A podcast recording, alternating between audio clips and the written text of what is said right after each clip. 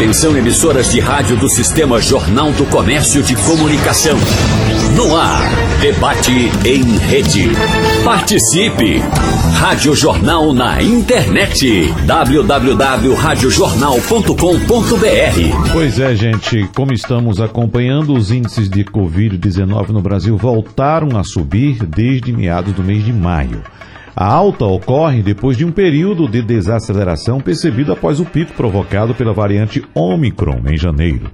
E em mais de dois anos da pandemia, há pessoas que só agora estão sendo infectadas pelo coronavírus, demonstrando que o problema ainda não acabou. Então, no debate de hoje, vamos conversar com os nossos convidados sobre o contexto dessa nova alta, os sintomas relatados pelos pacientes, o nível de gravidade dos casos registrados e, claro, a eficácia das vacinas e como evitar uma onda mais forte da pandemia. Por isso, agradecemos aqui nosso debate a presença, colaborando como sempre, da jornalista Cíntia Leite, que é titular da coluna Saúde e Bem-Estar do Jornal do Comércio. Cíntia, bom dia para você, seja bem-vinda. Bom dia, Wagner. Bom dia também para o doutor Eduardo, para o doutor Isaac e para os nossos ouvintes. Doutor Eduardo Jorge da Fonseca, médico pediatra, membro do Comitê de Vacinação da Secretaria de Saúde do Recife. Mais uma vez, muito obrigado pela sua presença aqui no nosso debate, doutor Eduardo. Muito bom dia, Wagner, Cintia, Isaac, sempre uma alegria estar aqui na Rádio Jornal. E com a gente também o pneumologista do Hospital Otávio de Freitas e do Real Instituto do Pulmão, Isaac Segundo. Doutor Isaac, seja bem-vindo também. Um abraço para o senhor, muito obrigado pela presença. Bom dia, pessoal. Bom dia, Cíntia, doutor Eduardo. Bom dia, ouvintes. Doutor Isaac, por gentileza, nos traga um panorama do serviço público, essencialmente. O que é que está acontecendo agora? De fato, a gente já pode uh, vislumbrar uh, que esses casos de, de Covid estão voltando de fato com força ou o senhor relativiza esses casos agora, doutor Isaac? Não, na verdade, os casos eles estão acontecendo. Uhum. Desculpe, gente. Eles estão acontecendo, é verdade. A gente vê um aumento de número de casos mas você não está vendo um aumento da gravidade, ou seja, a grande maioria dos casos são casos leves e não estão se traduzindo necessariamente em internações como a gente já viu outrora, né? Mas lógico, com o aumento do número de casos, quanto mais gente doente, realmente você pode ter um aumento da demanda hospitalar, né? Da demanda de emergência e de leito de hospital, mas não é isso que eu estou vendo na prática, né? Muitos pacientes que a gente está acompanhando no ambulatório lá do Otávio, desmarcando consulta porque estão doentes, mas não estão exacerbando a ponto de ir para emergência, né? Então, isso aí, o Eduardo pode até depois explicar melhor, eu acho muito em reflexo da própria vacinação mesmo. Que a gente está segurando, freando um pouco essa gravidade que a gente teria, né? É.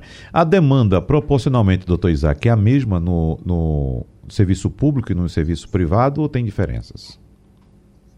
Proporcionalmente. Já a demanda é é muito parecida. Uhum. É, o número de casos está aumentando em todo lugar. Né? Se você pensar que a gente vinha numa restrição muito grande, né, agora a gente liberou isso aí, esse maior número de eventos, com mais gente, ou seja, quanto mais aglomerado de pessoas, mais o vírus circula. Isso está acontecendo em todas as camadas sociais, tanto no serviço do pessoal da classe E e B, como da classe A, B e C. Né? Então, não vejo uma diferença muito grande. Agora, que eu vejo é que a gente tem não tem tantos casos graves como a gente já teve, uhum, né? É. É, isso é que eu, que eu acho uma coisa fundamental. Agora, lógico que a gente não pode esquecer que a pandemia não acabou. Do mesmo jeito que a gente está tendo várias variações, principalmente a Ômicron, ser uma variante nova, isso significa que não está tendo uma rotatividade tão grande, né, como a gente já teve. Mas a atenção tem que continuar, né, lavando as mãos, uso de máscara, isso eu acho que é uma coisa extremamente importante. Doutor Eduardo Jorge, eu até comentava com Cíntia Leite semana passada aqui, quando a gente estava gravando um programa aqui a respeito de Covid, inclusive. Eu até disse, Cíntia, claro, tom de brincadeira, parece que a Covid voltou para pegar quem não tinha pegado ainda. Não é? é o que a gente está acompanhando, pessoas que não tinham sido infectadas, agora sendo infectadas. Isso denota o que, doutor Jorge? Que o fato de a gente ter relaxado com os cuidados, talvez com higiene e essencialmente com a máscara, fez com que pudesse surgir uma nova variante aí?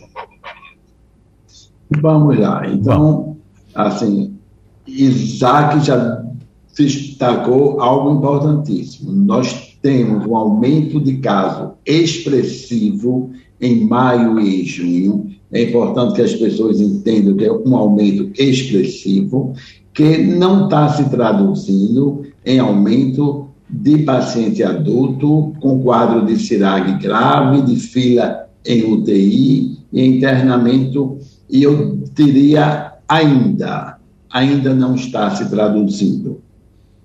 Então, há desde janeiro que circula a variante Ômicron e ela teve uma particularidade, uma particularidade de ter subvariantes BA1, BA2, BA4 e BA5. E o que é que é importante que as pessoas entendam? Que essas variantes, elas são mais transmissíveis. E é isso que a gente está vendo hoje no, no, Brasil, onde 50% ainda é BA2, mas 50% já é BA4 e especialmente BA5. São variantes que escapam um pouco mais. Opa! Tivemos interrupção no sinal do Dr. Eduardo Jorge. Então, deixa eu voltar aqui para o doutor Isaac, só para tirar uma dúvida. Está me ouvindo bem, doutor Isaac? Ih, acho que foi geral, viu? Doutor Isaac, tá ouvindo? Sim, tô ouvindo bem. Tá ouvindo. Eu acho que voltou, doutor Eduardo. Tá ouvindo agora, doutor Eduardo? Ah, ah então, para o senhor tô concluir. Ouvindo. O senhor concluir. Tinha, houve uma interrupção do sinal, então para o senhor concluir, tá. por favor. Certo. Então, eu estava comentando que as variantes, as subvariantes da Ômicron, elas são mais transmissíveis e escapam um pouco mais da vacina. As vacinas originais, qualquer uma, Coronavac, AstraZeneca, Pfizer, Janssen, elas depois de quatro, cinco meses de serem aplicadas, elas têm uma redução da proteção. Essas vacinas, elas nunca foram esterilizantes, ou seja, elas não impedem a infecção, mas ela impede algo fundamental, que é os internamentos, os casos graves e os óbitos. Só que depois de quatro, cinco meses, até isso começa a diminuir. No momento que a gente está com aglomerações, com a festa de São João aí na porta, com as pessoas, logicamente, após dois anos de confinamento, de uso de máscara, cansada dessas ações, e querendo retirar máscara, uhum. mesmo em ambientes internos, eu realmente eu me preocupo com esse numerador. Se a gente vai ter um quantitativo grande, como estamos tendo, de muito caso novo, observem os ouvintes que com certeza todos têm na família um pai, uma mãe, um vizinho, um amigo que está com Covid nos últimos 15 dias. Então, a disseminação está muito grande e nós não sabemos muito bem esse quantitativo, porque as pessoas estão fazendo ex exames em farmácia e não notifica. Uhum. Nós não sabemos a carga da doença atualmente, mas eu tenho convicção que é muito grande. A tranquilidade que a comprovação que as vacinas funcionam é que, como Isaac também comentou, não estamos vendo em adultos casos graves. Mas se a gente tiver um denominador muito grande, esse pequeno percentual de 1% que complica vai começar a pressionar ainda em junho o sistema de saúde. Ô, ô Cíntia, esse, esse ponto apontado uh, por doutor Eduardo Jorge me parece bastante preocupante, de que as pessoas estão fazendo o autoteste e houve uma explosão, já saiu um dado recente, uma explosão de vendas do autoteste. As pessoas fazem o um autoteste, dando positivo, ficam lá, e esse, esse dado não é registrado, então a gente fica sem noção do que está de fato acontecendo. Né? E é, é outro ponto que eu vou colocar, claro, para a gente uh, destrinchar aqui na nossa discussão, é que os casos agora me parecem muitos casos de uh, infecções das vias aéreas superiores. Ou seja, as pessoas estão com sintomas de um resfriado, de uma gripe. Tem até um, um meme, Cintia, aí rolando pela internet, o pessoal dizendo: olha, eu tenho, tô aqui com resfriado, mas eu acho que é só resfriado, não vou fazer o teste, não. Aí fiz o teste, deu Covid. Então, veja só como a coisa está perigosa desse ponto, da falta de informação oficial de dados que possam nos apontar para a realidade da situação, Cintia Leite. É isso. Eu conversei, inclusive, Wagner, com o doutor Isaac semana passada. A gente falou um pouco aí dessa questão dos sintomas, né? Essa Covid agora, essa alta da Covid que está aparecendo, como é que os pacientes estão apresentando os sintomas? E acho importante o doutor Isaac trazer isso para a gente, porque o que ele falou é, não tem visto mais tanto os pulmões tão comprometidos. Mas, por outro lado, o doutor Eduardo aí falou que se a gente tiver um volume muito grande esse 1% aí, será que, doutor Isaac, é, pode começar a vir casos mais complicados, em que vai é, atingir o pulmão? E o que é que o senhor recomenda para as pessoas que, nesse momento, acham que estão apenas com a rinite, porque estão apenas corizando, e ainda assim estão circulando sem máscara? Qual que é o comportamento que a gente deve ter nesse momento, nessa alta da Covid-19? Bem, uma coisa assim importante que até é bom a gente comentar é que a gente tem realmente o autoteste. Tem um risco no autoteste, é a coleta, né? Nem sempre a coleta ela é uma coleta boa, ou seja, às vezes o paciente realmente está com sintomas gripais, vamos supor assim, né? Está tossindo, dor de garganta, coriza, ou seja, um paciente com perfil de fazer o teste, ele vai comprar na farmácia, apesar de ter toda a instrução no autoteste, às vezes ele não pode fazer direito, então isso é um teste negativo por uma coleta inadequada e ele está circulando. Então esse é um primeiro problema que eu vejo. Segundo problema é que realmente se a gente tiver um aumento grande do número de casos, claro que esse 1% vai começar a fazer diferença, como foram nas outras ondas, né? As outras ondas são um fenômeno muito parecido. Não sei se o doutor Eduardo concorda, mas o que eu tenho visto assim também é que há um, um aumento no número de casos e tem muita gente ainda com uma vacinação incompleta. Ou seja, era o tempo dele tomar e ele não tomou por algum motivo, ou ele esqueceu, ou fez uma viagem, ou deixou para depois, ou fez uma coisa ali, outra aqui, e realmente não conseguiu fazer isso. Mas realmente, nesse primeiro momento, que eu vejo muito são os sintomas de viárias superiores, né? Tosse, coriza, tosse geralmente é uma tosse mais seca, pode vir a ser uma tosse com um pouco de secreção, mas geralmente a secreção mais esbranquiçada, né? É, sintomas realmente que confundem muito com o processo alérgico de rinite e que é como se a gente não tivesse vivido a pandemia, né? Ah, eu estou tossindo, mas isso é a minha rinite que está atacando. Deixa que às vezes não é só é, realmente, de quadro pulmonar, eu tive alguns pacientes aqui internados em português, mas é um outro contexto. São pacientes imunossuprimidos, pacientes que já tinham outra dificuldade, e aí se ele pegar uma gripe Covid ou não Covid, rinovírus, ou um sincial respiratório, ou até um H1N1, influenza, ele vai ficar ruim. Então isso não é uma característica única exclusivamente do Covid. Eu tenho visto isso né, na prática diária da gente, mas o alerta está aí, né? A gente meio que liberou essa coisa de fazer as festas infantis, só para ter um registro, meu filho, no mês passado, foram, foi para oito festas. Eu até dizendo que eu digo, rapaz, turma de 20 meninos, tem oito meninos que faz festa no, no mês de maio, é demais, né? Mas isso era porque, ah, foi festa de fevereiro, mas não fez, vamos fazer agora. Aí a festa retroativa, né? Então, isso tem acontecido muito. E aí, quanto mais aglomerado, mais você vai tendo. Às vezes o menino chega doente, a gente está lá com ele, né? E como Eduardo disse, só para parafrasear, eu estou isolado lá em casa, viu, Eduardo? Porque tá meu filho, meus dois filhos e minha esposa com Covid. E eu, que sou o único saudável, estou tendo que me isolar no quarto para não é. pegar Covid. Fiz o autoteste não sei quantas vezes, não, não positivou.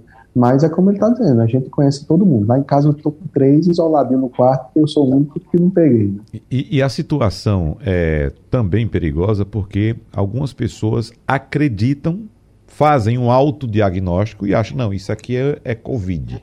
Ou, aliás, isso aqui é, é resfriado. Ou então é só uma gripezinha leve. E sequer fazem um teste. Existem aquelas, como a gente citou agora há pouco, que fazem um teste, mas esses dados não são, não são uh, coletados e existem aquelas que pensam que simplesmente estão com a gripezinha e tem aquele hábito ainda, doutor Eduardo Jorge, de achar que gripe é uma coisinha simples, é besteira, que o resfriado é uma besteirinha, e sai pra rua, encontra as pessoas, não, como é que você tá? Não, só tô com uma, um resfriadozinho, uma rinite, uma gripezinha. É bom lembrar que é preciso adotar as medidas todas de isolamento e de cuidado, como por exemplo, nossa colega Cíntia Leite está fazendo. Cíntia Leite deveria estar aqui comigo no estúdio mas ela está com sintomas de rinite e, para não nos colocar em risco, optou hoje por fazer a participação dela no programa remotamente. Então, é preciso que a gente siga esse exemplo, Cíntia, que você está nos dando agora. Pois é, super importante, né? A gente, nessa alta de casos, manter aí os cuidados e o isolamento necessário para a gente não colocar em risco aí as pessoas com que a gente tem contato. Meu filho começou sintomático, mas testou ontem e deu negativo, né? Então, imagino aí que eu tenha, é, enfim, pego alguma coisa aí com ele Uhum. E espero que dê negativo também. É. Agora, doutor Eduardo Jorge, falando das crianças, e é, é o mesmo hábito a gente passa para as crianças, né? A criança está com sintoma de rinite ou de resfriado e a família manda para a escola. Aí eu estou lembrando aqui do que falou o doutor Isaac. O filho dele participou de oito festas infantis, né? Imagina quantas crianças naquelas oito festas estavam com um simples sintomazinho, uma corizazinha, alguma coisa e os pais pensando que era somente um simples resfriado. E mesmo que fosse, doutor Eduardo Jorge, não deveria ter mandado a criança à festa, né? Se fosse o caso, não estou dizendo que é. A gente achava que a pandemia ia mudar hábitos. Um desses hábitos era criança com tosse, com coriza, não pode ir para a escola de jeito nenhum. Uhum. Criança com quadro respiratório tem que estar usando máscara sempre mas passado o pico de internamento da pandemia, porque a pandemia, eu sempre ressalto, ela não acabou, então, passado o pico de tantas mortes, de reportagens, de valas, de corpos, as pessoas voltaram aos seus hábitos anteriores, ou seja, aquela história que a gente ia aprender com a dor, com o sofrimento, parece que na prática não funcionou. Então, as crianças este ano especificamente estão vivendo um período de nunca nunca visto antes. Sabe, há mais de 30 anos que eu não vejo um surto de quadros respiratórios tão intenso, e não é Covid, é sincicial respiratório, é uhum. rinovírus, mas também agora começa a ter Covid. Então, agora se soma a, os outros vírus que estavam circulando muito, se soma a ter Covid. E, e com um comportamento que saiu até um estudo ontem da Universidade de Yale, não é algo nacional, é algo mundial. As crianças elas foram mais resguardadas na pandemia, usaram mais máscaras, tinham distanciamento e não tiveram exposição aos vírus respiratórios, não tiveram o que a gente chama de imunomodulação. Então, quando abriu as porteiras este ano, os vírus estão fazendo uma festa e a mesmo paciente pegando dois a três vírus simultaneamente e com, com, um comportamento muito mais agressivo. Eu confesso que quem me acompanha em live, em aula, em, entrevista, eu sempre fui uma pessoa esperançosa, não sou daqueles médicos que gostam de falar de desastre, que vai piorar, vai acontecer isso e aquilo. Mas eu estou muito preocupado com, esse, com, com a pediatria atualmente a gente esperava que agora, estas duas semanas, estivéssemos em queda de e não é isso que está acontecendo nem aqui, nem no mundo. Os Estados Unidos estão em pleno verão e circulando vírus respiratório lá com muita quantidade. Então, a gente tem que resguardar os pacientes pediátricos. Se tiver com tosse, com coriza, gente, não vá para a escola, não vá para shopping, não vá para festinha.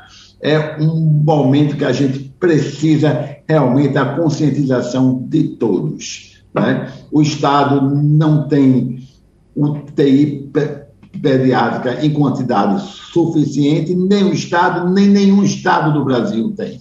Certo? Então, é uma questão realmente que está me preocupando, esse surto que já era para estar em regressão e ele está lá parecendo estável, com muitos casos respiratórios, e agora, nos últimos 15 dias, começamos a ver também Covid. Eu ainda, só para terminar, eu lembro que a Covid assintomática, em 10 a 30%, ela pode fazer Covid longa, que é uma coisa que a gente não sabe muito bem as consequências da Covid longa. Então, essa hepatite misteriosa provavelmente está associado à Covid longa. Então, mesmo quando a gente diz a Covid é leve, é assintomática, nós não sabemos as consequências daqui a alguns meses desses casos leves. Então, a melhor coisa que tem é não pegar Covid. E para quem não tomou a terceira dose, terceira dose não é reforço, gente. Terceira dose é esquema básico. E é essa terceira dose que impede adoecimento grave. Então, quem tomou as duas doses, não tomou a terceira, pelo amor de Deus, vão tomar a terceira dose de Covid. Cíntia. Doutor, é, doutor Eduardo, aproveitar que o senhor falou aí sobre a situação das crianças em relação às doenças respiratórias. E aí eu questiono ao senhor em relação à cobertura vacinal. Eu entrei aqui agora no painel para ver como é que está a cobertura para a Covid na faixa etária de 5 a 11. O que é que a gente tem nesse momento em que as crianças também estão adoecendo com Covid? Na primeira dose, 56% de cobertura. Na e na segunda, 29. Então, qual que é o, o alerta que o senhor dá às famílias? Ainda tem muitas famílias acreditando em fake news, infelizmente. Covid em alta circulando. Influenza, a gente não tem, é, não observa aí os indicadores subindo, mas as crianças também precisam tomar vacina contra a influenza. Vamos aí reforçar o alerta às famílias para não deixar essa vacinação em falta com as crianças. Esse é um comportamento muito interessante. Os pais se vacinaram com Covid e ao seu filho eles não estão vacinando. Nós já não temos ainda a vacina abaixo de 5 anos. E a gente vê as crianças acima de 5 anos, as que estão contempladas com uma cobertura menor que 30%, como segunda dose. Isso é extremamente preocupante. Uma outra coisa é influenza. Peguei os dados ontem, Brasil, não Pernambuco. De seis meses a cinco anos, 23% de cobertura. Eu fico agoniado com uma coisa dessa. Porque estamos hoje com pouca influenza em Pernambuco e no Brasil. Estados Unidos, nas últimas três semanas, em pleno verão, voltou a circular de forma importante influenza. E como o movimento migratório é América do Norte, América Central, América do Sul, eu não tenho dúvida que em agosto nós estaremos aqui cheios de influenza e com uma cobertura que este ano não está em 30%.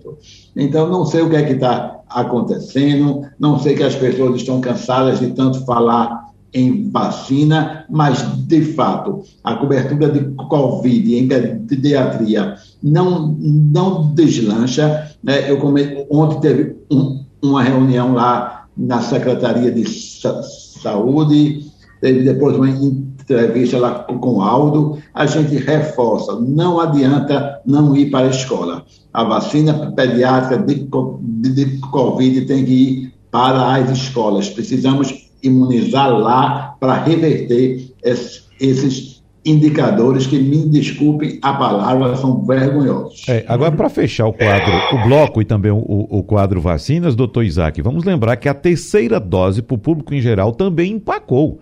Né? Os dados não chegam a 60%.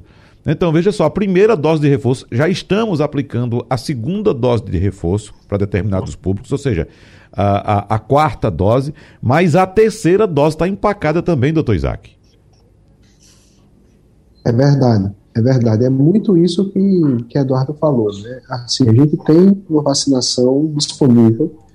Acho que talvez a gente é um dos poucos países que a gente tem uma estrutura e um, um poder de vacina muito grande. Todo posto de saúde hoje em dia tem vacina, tudo.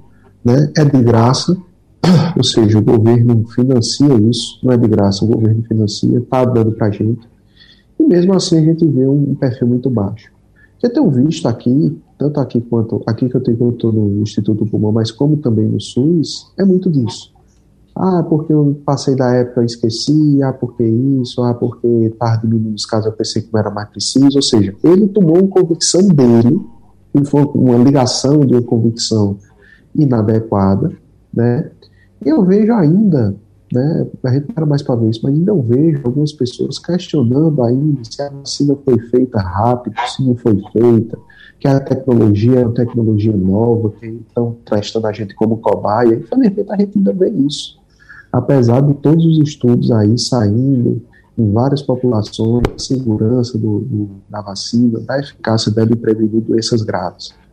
Então, todo mundo que chega aqui, acho que a minha segunda pergunta me pergunta se o paciente está bem, a segunda é porque, como é que está o esquema vacinal, né? Porque a gente vê muito isso ainda, né? Para os profissionais de saúde e acima de 50 anos, já está liberado uma quarta dose, justamente aí, depois desse período que o Eduardo falou bem, dos quatro a seis meses, que você precisa realmente fazer esse reforço. Mas a terceira dose, ela já entrou como um esquema básico. Então, é, o que a gente está fazendo é isso, é informar todo paciente que está hospital, a gente recomenda que faça a vacina. Às vezes eu até digo, olha, você pode tomar vacina depois de dia tal, para você lembrar, agendar, super fácil entrar no site. E a gente tem feito esse esforço. Mas realmente é, chega a ser, como, como o doutor Eduardo disse, surpreendente, que pessoas se vacinarem, não vacinar os filhos, porque diz que a vacina. Ele tomou a vacina da Pfizer, é, só dando um exemplo, mas não vai vacinar o filho porque não sabe que a vacina pode causar no filho. É um negócio que às vezes a gente, a gente realmente não entende o raciocínio, o medo de causar mal, mas sempre que eu digo, nunca uma vacina, uma reação vacinal, do jeito que a gente está vendo, que é praticamente nenhuma, né, vai ser pior do que o paciente ter Covid. Isso aí é uma coisa que é uma certeza que a gente já vinha tendo desde 2021 e que no decorrer de 2021 a gente meio que sacramentou isso. O paciente que está vacinado, ele faz uma doença muito mais leve, muito mais tranquila, ele vence o obstáculo com mais facilidade do que quem está com, com, o calendário vacinal é, inadequado. Né? Então, eu vejo muito por esse lado e sempre está tentando informar e quebrar esses paradigmas, esses mitos que, que, vão surgindo. Falávamos no primeiro bloco a respeito de infecções leves, como por exemplo um simples resfriado, e às vezes as pessoas pensam que, pelo fato de ser um resfriado, pode sair, pode ir para o colégio, pode ir para o trabalho, que não é nada demais, né? E pode ser até uma Covid. Mas eu queria saber do doutor Eduardo Jorge como é, em quais situações ocorrem essas infecções frequentes, doutor Eduardo Jorge. Por exemplo, está uma semana com resfriado, passa dois, três dias ali com aqueles sintomas, passa, semana seguinte tem de novo, não é? E fica sempre recorrentemente acontecendo esse tipo de infecção. Não sei se duas, três ou quatro vezes isso é possível, né? Mas por que isso ocorre? São vírus diferentes, doutor Eduardo Jorge? As crianças, normalmente, fora este ano, de 2022, mas regularmente elas têm 6 a 8 infecções respiratórias por ano. Então, gripe pelo influenza, resfriado pelo rinovírus, bronquiolite. Então, realmente, cada vez uma criança, especialmente a que frequenta escolinha e creche, elas pegam essas infecções e isso faz parte do contato com os vírus respiratórios, isso é algo esperado. Isso não é um sinal de imunodeficiência, nem adianta tomar vitamina C todo dia, que isso não tem a ver com isso. Agora, se a frequência está maior do que oito infecções ao ano, se ela precisa de tomar antibiótico por meses seguido para otite, para sinusite, é realmente uma situação que, desses casos, precisa sim de uma consulta, de um acompanhamento com o pediatra. Uhum. Cíntia, tem um dados atualizados aqui, a gente estava falando da vacinação no Brasil, mas Pernambuco uh, tem um índice bom apenas na primeira dose, Cíntia. São 91,27% vacinados, na população vacinável, claro, na primeira dose. Na segunda, 81,95%, quase 90, 82%. Mas a dose de reforço, a terceira dose, sim, em Pernambuco, temos apenas 47,29% da população vacinada. Isso com a chegada do inverno, com nossas chuvas, com mais aglomeração de pessoas e também com a chegada das festas juninas, Cíntia Leite. É. É, isso preocupa, inclusive, Wagner, com a população acima de 18 anos, né, a partir dos 60 anos, perdão. É, eu conversei ontem com o doutor André Longo, a gente deu até uma entrevista, e ele se preocupou porque nós ainda temos 180 mil idosos que estão em falta com a terceira dose, que como o doutor Eduardo colocou aí, não é nem mais reforço, faz parte aí do esquema básico. E nesse ponto, doutor Eduardo, é, eu pergunto ao senhor se a gente tem é, agora com as subvariantes BA4 e provavelmente temos BA5, né? Só não foi detectado. É, nesse momento, com 180 mil idosos que ainda faltam tomar a terceira dose, o que é que pode acontecer? O senhor acredita que a gente pode ter uma nova onda em breve? O que é que a gente pode falar em relação a isso? Não dá muito para ter uma certeza, mas assim, como a gente tem convicção que duas doses não protegem de internamento, que é só essa terceira dose heteróloga ou homóloga, mas especialmente heteróloga, que permite uma proteção para os casos graves, a gente fica realmente inquieto com isso, saber que tem esse quantitativo de pessoas que, quando adoecem, fazem quadro mais grave, que são os acima de 60 anos. Por isso que a gente acha que os prefeitos, a vacinação, a administração da vacina não é do Estado, é dos municípios. Eu acho que a gente não tem outro caminho a não ser ir para as feiras, eu disse ontem também na revista e lá da reunião. A gente tem que ir para as feiras públicas, os mercados públicos e ir em casa em casa. A gente tem que resgatar essa população. O sentimento que a gente tem que fizemos muita coisa no, com o Covid, que a pandemia foi relativamente controlada das formas graves, mas quando a gente vê o mês de maio, com esse pipoco de casos, e vê um quantitativo de pessoas que não terminaram o seu esquema com a terceira dose, realmente, Cíntia, é preocupante. Hoje a gente está na fila com as crianças. Imagine em julho se a gente voltar a ter em um momento onde as UTIs foram desmobilizadas, os, os hospitais de Covid foram fechados, então a gente não está fazendo é, calamidade, não está sendo exagerado, a gente está sendo prudente. Então, pessoal, vão tomar a sua terceira dose. Senhores prefeitos, secretários de saúde municipais, façam estratégia para ir aonde o povo está. Né? Tem que tomar a vacina em casa, em feira, em escola, é a solução que eu vejo, viu, Cintia? Ok. Doutor Isaac, o que nós temos hoje em relação ao tratamento da Covid-19? Eu lembro bem que fui internada, o senhor inclusive me acompanhou, né? Agradeço muito aí até hoje. E naquela época, né, março daquele ano, a gente ainda tinha uma limitação no tratamento. Tinha os corticoides e outras opções. De lá para cá, para esses pacientes que têm agravado, o que é que nós temos de tratamento para COVID-19? A gente pode dizer que evoluiu? Cíntia, na verdade, qualquer síndrome viral, o tratamento sempre vai ser um tratamento suporte.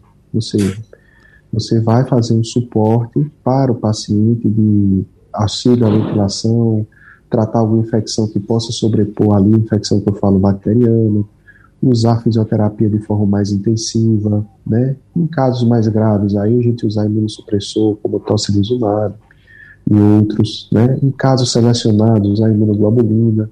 Em casos selecionados, usar a membrana extracorpórea, que se popularizou como ECMO. É, o que avançou mais, o que eu vejo, né, que a gente lê muito, é principalmente para os casos leves. Né, a gente tem algumas drogas, anticorpos monoclonais que podem ser usados, que são pouco disponíveis aqui no Brasil. Mas em termos de casos graves, é, o que eu costumava muito falar é que se a gente fizer um feijão com arroz bem feito, uma rotina de UTI boa, uma rotina de internamento boa, de fisioterapia de suporte, a gente consegue reverter a grande maioria dos casos. Lógico que não é, isso não depende só das atitudes médicas, depende também de qual paciente está pegando aquilo, qual organismo, como o organismo vai, vai responder àquela agressão infecciosa.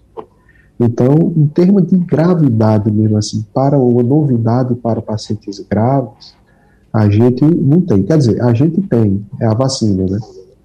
Então, o que a gente está fazendo, o que o doutor Eduardo está falando, é uma coisa extremamente importante. A gente tem que trabalhar muito com a medicina preventiva. A gente, em algum tempo, a gente sempre trabalhou muito com a medicina curativa, ou seja, ficou doente, vai do médico, passa um remédio, mas hoje a gente tem feito muito isso. Por isso que você tem screening de câncer de mama, câncer de próstata. E dentro das doenças infecciosas a gente tem as vacinas, né, que é uma coisa que depende muito mais de você realmente do posto de saúde tomar, como a proposta do Dr. Eduardo de aproximar mais uhum. essas vacinações. Né? Então, eu, eu penso muito por essa linha. Né? A gente não quer né, que o paciente agrave, a gente quer que o paciente não agrave. Se ele agravar, o tratamento de suporte vai ser o que a gente vai ter para oferecer de ponta para ele. É.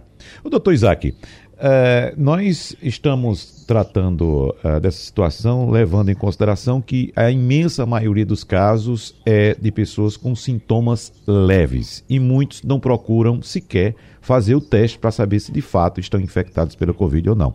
E estamos vivendo paralelamente um momento em que as pessoas saem para se divertir, para dançar seu forró na festa junina. E festa junina, a gente sabe, tem muita comida e muita bebida. Eu pergunto ao senhor, essa pergunta serve também para o doutor Eduardo Jorge.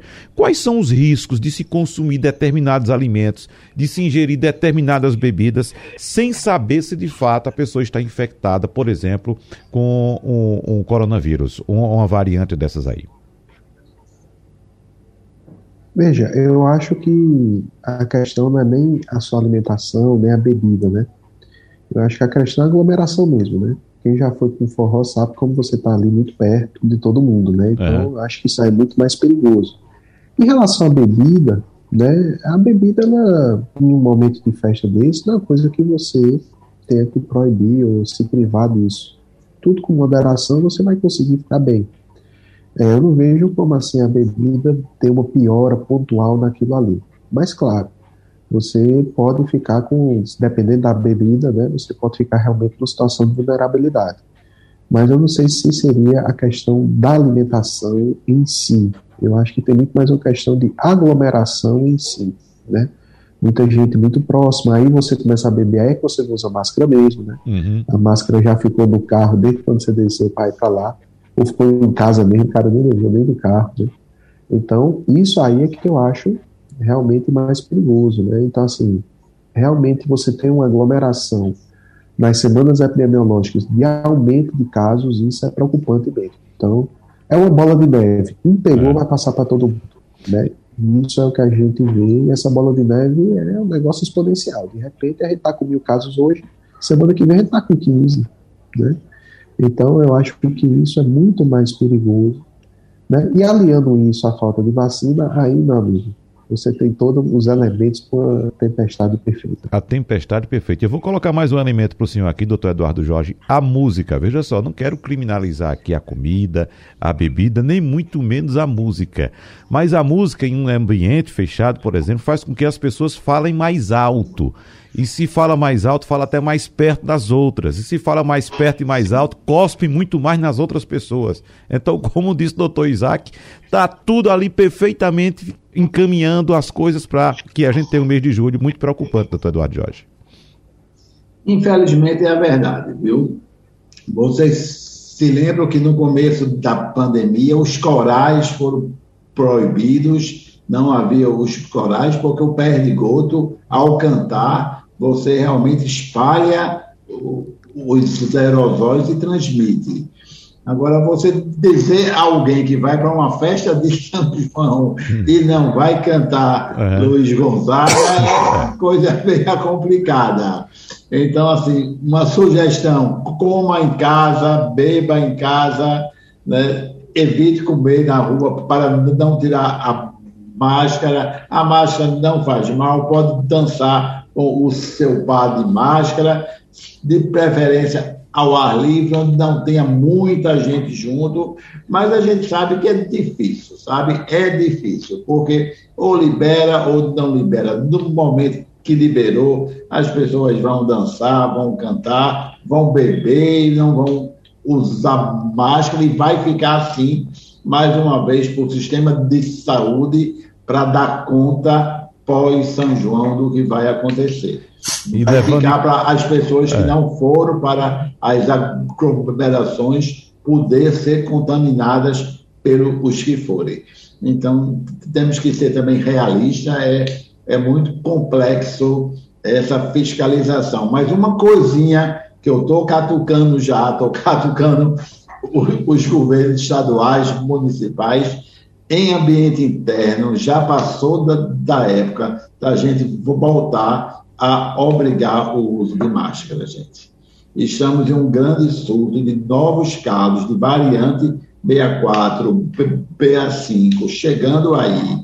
Então, nós precisamos, infelizmente, não é um retrocesso, é um passo atrás para que a gente dê um passo à frente no caminho da erradicação da pandemia, até que chegue novas vacinas que vão chegar, vacinas mais potentes, vacinas que previnam também a infecção. Isso vai acontecer em 2023, mas até lá vamos voltar a usar as máscaras em ambiente interno.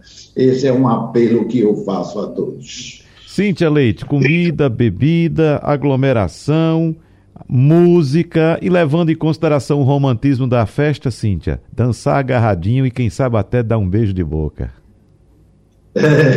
Pois é, pois é. O, as festas juninas, né? A gente sabe que a grande preocupação não é nem só a véspera de São João, nem a data mesmo, dia 24, mas já começa aí esse próximo fim de semana, a gente já vê uma grande programação e as pessoas, nesse momento, é, eu fico aí com o doutor Eduardo, as pessoas estão relaxando em relação, cada vez mais em relação ao uso da máscara.